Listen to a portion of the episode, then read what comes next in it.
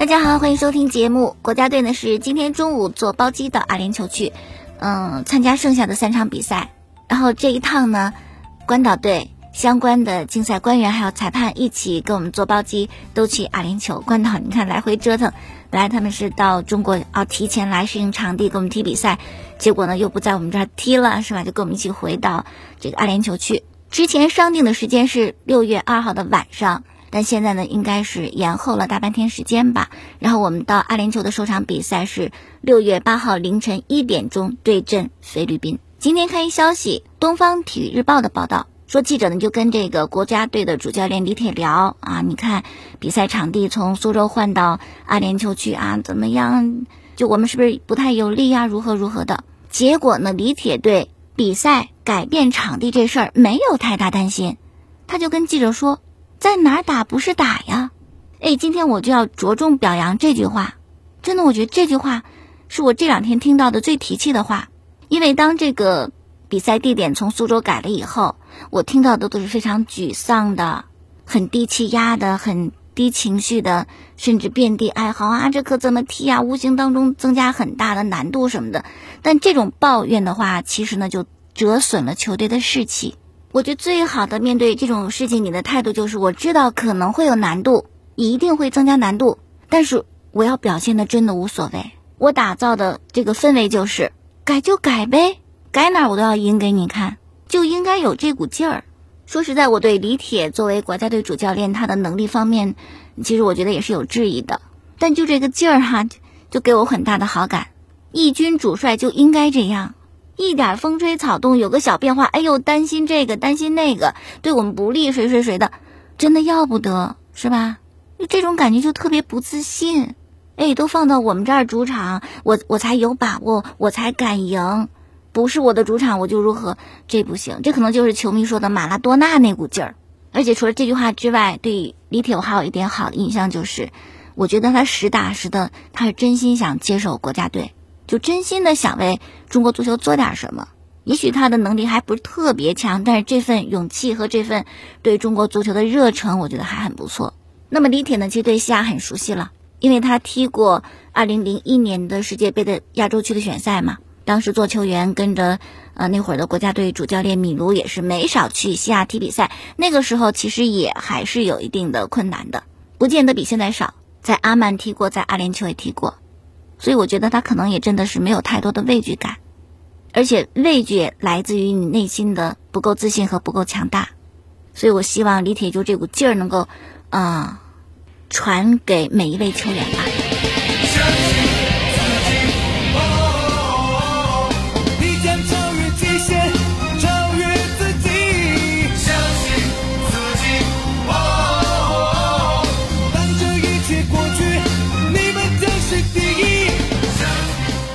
好，继续说这个比赛地点呢是阿联酋的沙加，这个地方中国足球好熟悉的。二零一五年亚洲杯的预选赛最后一战就是在加沙进行，当时呢 打平就可以出线，可最终呢我们是输了球，不过通过算算术题，哎能够晋级。那场比赛啊很有意思，因为当时已经是呃法国人佩兰上任国足主教练这个职务，然后是他带队。临行之前呢，还向里皮取经，啊，我应该怎样做呀？而且赛前赛后的发布会都是佩兰参加的，训练也是佩兰带的。可是当时任足协主席蔡振华要求他指挥这场比赛的时候，佩兰拒绝了，我不，为什么呀？这很奇怪，对吧？然后是代理主帅傅博指挥的这场比赛，佩兰就在旁边看着。然后五十八分钟的时候，国家队零比三落后。佩兰一身西装革履，也坐不住了，到了福伯身边，向球员喊话：“哎，你说你这样的，你你就早点就指挥场比赛呗哈。”然后到了七十三分钟，于汉超是赢得点球，张稀哲主罚命中。三分钟以后，另外一场比赛，泰国队进球，这样我们就以一个净胜球的优势压倒黎巴嫩，拿到了前往澳大利亚的门票，参加了亚洲杯的比赛。可以说，泰国队那个进球帮了我们的忙。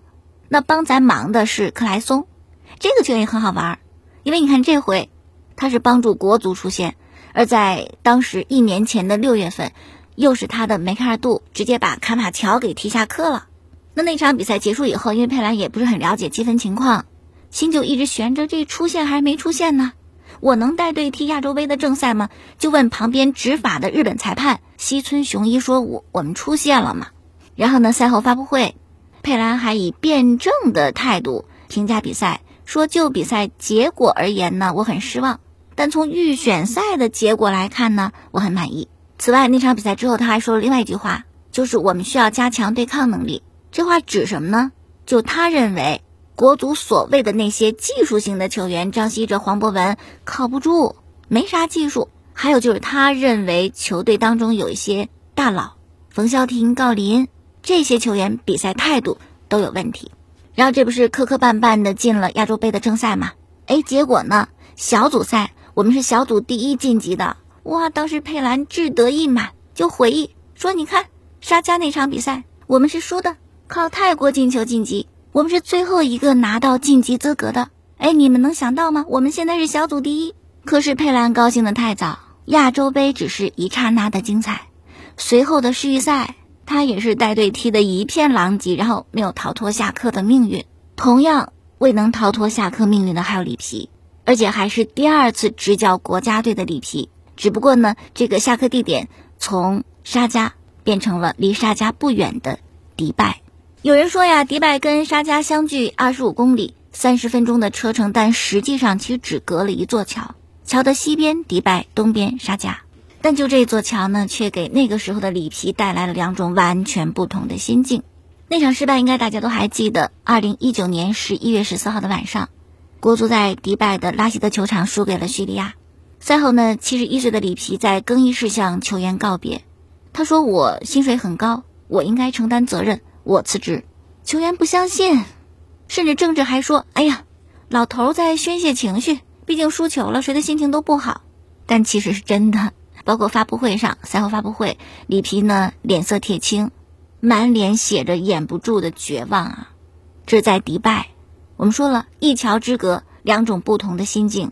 当时在桥这边沙加集训的时候，里皮哪是这脸色呀？开心的，天天笑。他就感觉很有希望，甚至抽空见了沙加酋长国的王储兼副酋长，可是最终微笑难以挽留，陪伴你的是失败。现在轮到李铁，李铁对西亚不陌生，也刚才咱们也说了，他的心态挺好。他说一切安排都是最好的安排，既然无法反抗，你就快乐去接受。那么同样要接受的还有吴曦、于大宝、张稀哲、吴磊。刘殿座、王大雷、郑铮，因为七年前那场比赛，他们也在现场。那我希望这一次，沙加、迪拜，一座桥的两边，快乐、悲伤，我希望我们会赢得快乐。希望球队凯旋。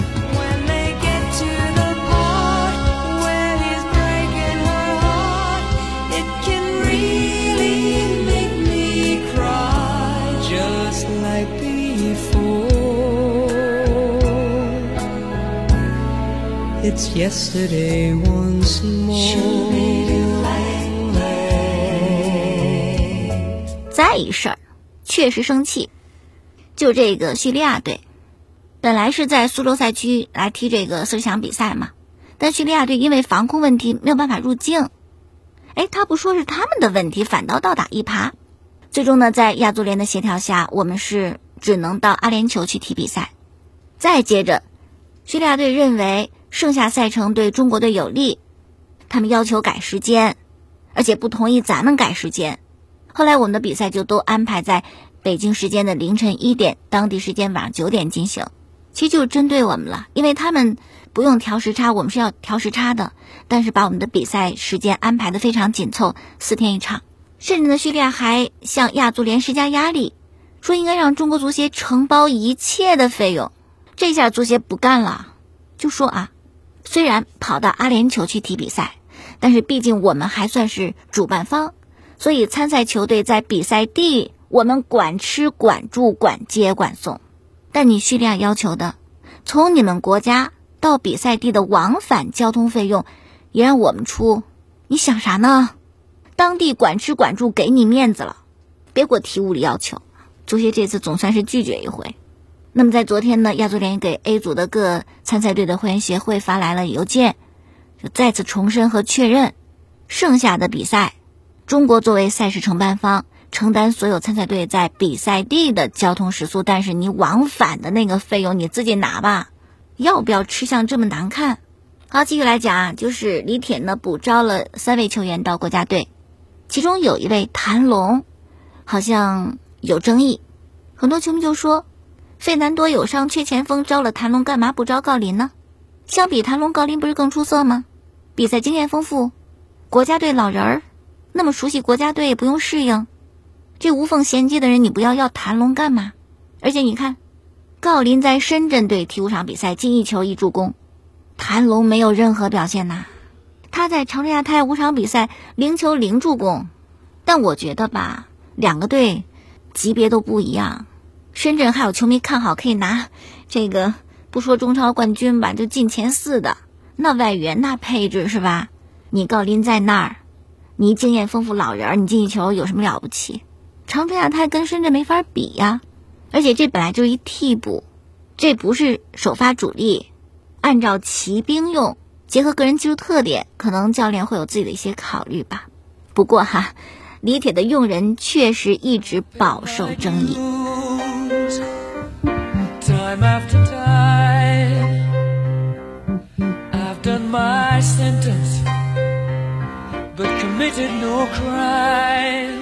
好了，再说欧洲足球，巴萨呢是签了阿圭罗和加西亚，不过呢不仅于此，巴萨主席拉波塔就讲，还会有更多新援到来，会有谁呢？有这个里昂的德佩，利物浦的中场维纳杜姆，还有之前租借给皇家贝蒂斯的二十二岁的巴西右边卫埃默森。哎，这个配置就强了呀！而且据意大利转会专家罗马诺的消息说，这个配置梅西很认可，所以呢愿意留在球队当中。梅西跟球队已经在处理合同的最后细节，基本上这份合同就是税后总收入一点二亿欧元的十年合同。那这样就是实打实的梅西终老巴萨，一人一城挺好。虽然中间有波折，但是源于。对胜利的渴望嘛，也可以理解。当球队主席更换人选，当球队展现了想要获得胜利的这份欲望，梅西还是很喜欢巴萨的。然后呢，再说拜仁有点乱，弗里克、阿拉巴、哈维、马丁内斯、博阿滕、戈尔兰、克洛泽都要走，鲁梅尼格也要走，加入了告别大军，这又很难不给人们一种拜仁内部很乱的感觉。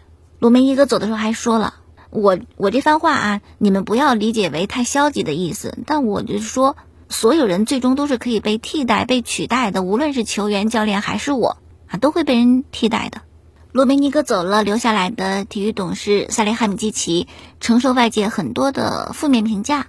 那萨利哈米基奇呢，是当初由鲁梅尼格提拔的人，他就讲：“不要对他有太多苛求。”毕竟连赫内斯带我也不会说百分之百都是对的，都是成功的，多宽容啊！特别现在纳格尔斯曼来了，这是萨利哈米季奇选中的教练，希望这位教练能够给球队带来帮助。是的，拜仁换帅了，这个赛季莱比锡红牛的教练纳格尔斯曼成为拜仁主帅，双方签约是到二零二六年的六月底，今年七月一号正式上任。纳格尔斯曼真的好年轻啊，八七年出生的，跟梅西同年，但是做教练已经很成功了。你不得不说，人家可能有这方面的天分，但这份天分还要在拜仁得到验证。如果拜仁还成功，那真的就没得说了。那么鲁梅尼格走了以后，谁来接替他这个俱乐部董事会主席的职务呢？奥利弗·卡恩。然后今天还看一消息，是关于那个欧足联要把。皇马、巴萨和尤文驱逐出欧冠这事儿，有一位西班牙的评论员就讲说：“现在你的电视转播权已经卖出去了，买你电视转播权的人不是傻子。比如说，人家花了一亿欧元买了你的欧冠转播权，然后皇马、尤文、巴萨你给开了，那你等着吧啊！人肯定得去欧足联找你，说我可不傻啊！你少三个强队，你这钱你给我降，你降的少了我都不同意。”我欧冠我就看他们仨呢，所以其实还是在博弈，真要牵扯到赔钱的问题，我觉得欧足联可能也考虑考虑，到底要不要把尤文、巴萨和皇马给驱逐出欧冠。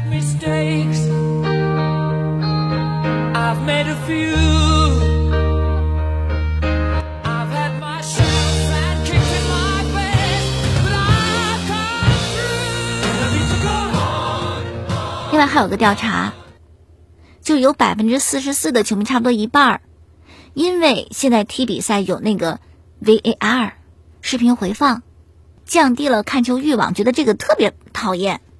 那大家觉得怎么样？反正我觉得，如果我们感受不太好的话，场上踢球的球员应该感受更糟糕。进个球是吧？不让庆祝，先原地待着，咱看会儿回放，看个三五分钟，研究研究。然后再决定球进没进，就完全就是没那种感觉。好了，再说一家俱乐部罗马。昨天呢，罗马得到表扬，欧洲紧急号码协会授予罗马足球俱乐部杰出社交媒体奖。颁奖词是什么呢？说足球可以成为一种向善的力量。啥意思？罗马球队做什么了？哎，真的是挺有心的。就罗马每次官宣新球员加盟的时候，会配上。失踪儿童的信息，帮着寻找失踪的孩子，通过他们的社交媒体，让大家了解失踪的孩子，包括对他们困境有一个认识，所以呢，获得了杰出社交媒体奖，还真的挺好。最后呢，两个小消息：一是今凌晨一场热身比赛，世界杯的卫冕冠军法国队对阵威尔士，这两个队水平悬殊太大了。那整个过程呢，本泽马罚丢点球，姆巴佩破门得分，格列兹曼打进世界波。登贝莱锁定胜局，法国队是三比零战胜了威尔士。那今天最后一条消息说的是贝里，老球王，好久不见他出来说什么了是吧？哎，最近呢又又露面了，评选了非法阵容，他认为的世界足坛最好的阵容：门将诺伊尔，后卫阿尔贝托、席尔瓦、拉莫斯，中场萨拉赫、内马尔、马拉多纳、孙兴敏，前锋梅西、姆巴佩和 C 罗。三四三的阵型，大家觉得贝比评的怎么样啊？好了，今天就说这么多，感谢收听节目之外呢，可以在网络上收听节目啊，蜻蜓、荔枝和喜马拉雅搜索“唐瑶说体育”。明天我们再见。